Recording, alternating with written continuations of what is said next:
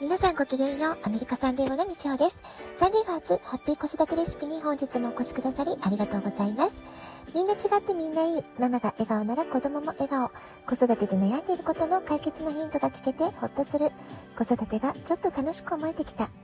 聞いてくださっているあなたが少しでもそんな気持ちになってくれたら嬉しいなと思いながら毎日配信をしております。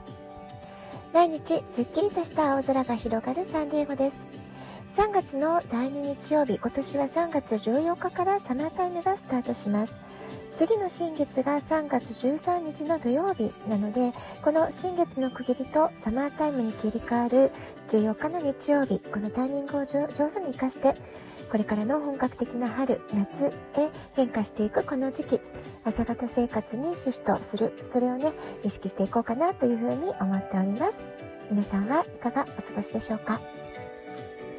で、今日は引き続きですね、お金の教育ということでお話をしていきたいんですけれども、3回目の今日は思春期編ということで、えー、お話をしていこうかなと思っています。で、この週末、3月の卒業式がね、ズーム開催に決まったってことで、その卒業式に先駆けて、卒業証書授与式っていうのがあったんですね。えー、学校事務所前の駐車場に集まって、あ、サンデー号ならではと言いますか、青空の下での卒業証書授与式となったわけです。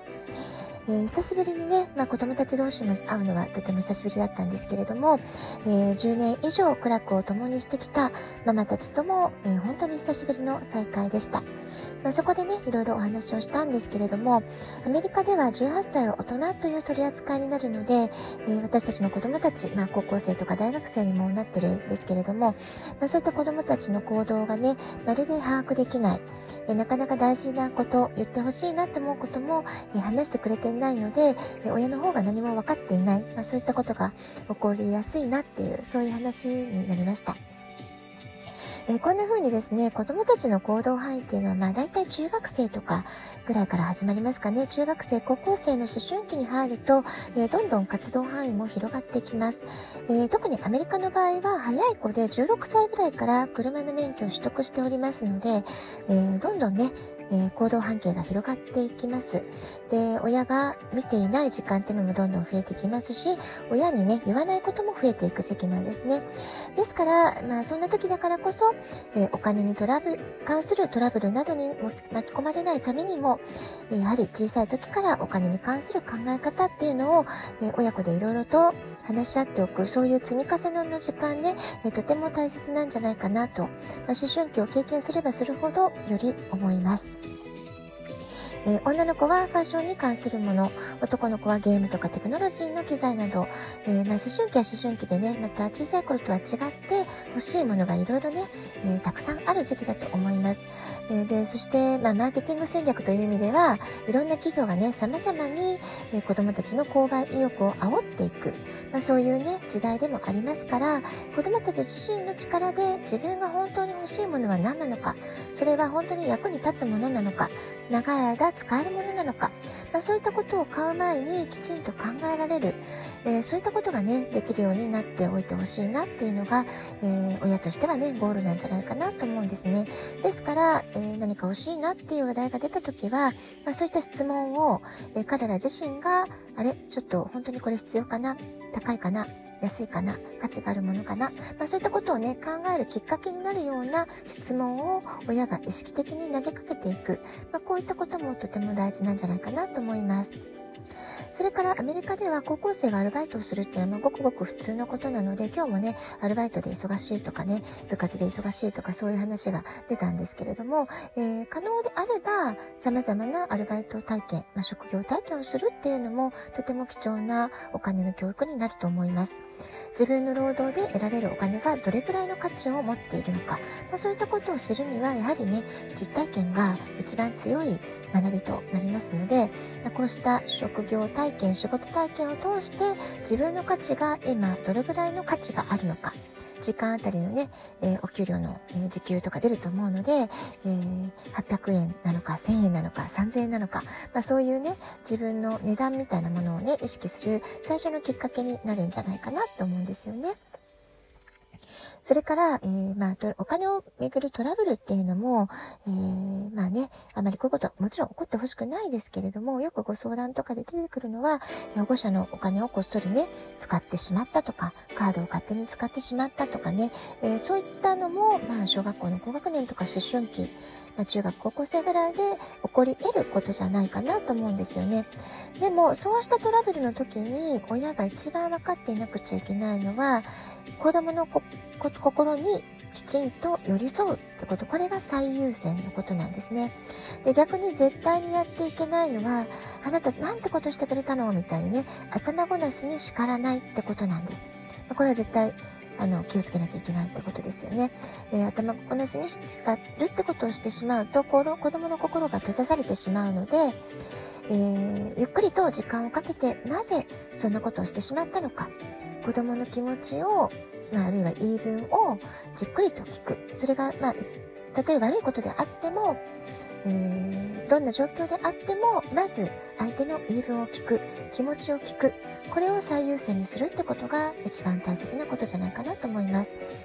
えー、例えばですね、えー、自分は悪いことはしたくないと思っていた。だけれども、いじめにあっていて、脅されていたりとか、やむにやまれる事情が隠れている可能性だってあるわけです。まあ、そうした何か、親にも言えない、えー、そういう事情を抱えている場合は、えー、その子供っていうのはいじめてられている、その苦しみだけでも辛いのに、さらに、あ、自分は悪いことをしてしまったんだ。不正を犯してしまったんだっていう、そういうね、二つの苦しみを抱えているってことになってしまうわけです。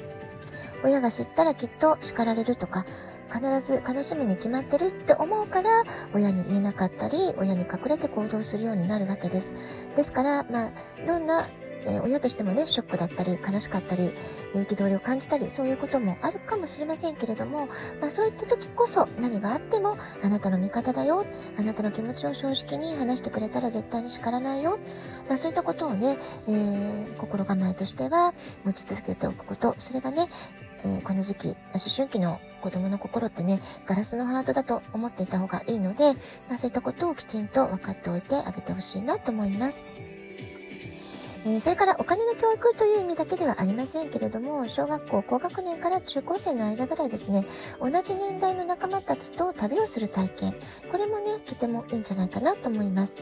で、我が家の場合、息子の場合はですね、中学生の時に学校のトラベルクラブっていうのがありました。それでニューヨークとボストンへ行く旅行、まあ、春休みを利用して行く旅行があったんですけれども、まあ、そういったものに参加をしました。それから校生になってからはニューヨークでのスポーツマネージメントのサマーキャンプに参加したり、ボストンでのサイエンスコンベンションに参加したり、まあ、そういうね、旅体験、学び体験をしたわけです。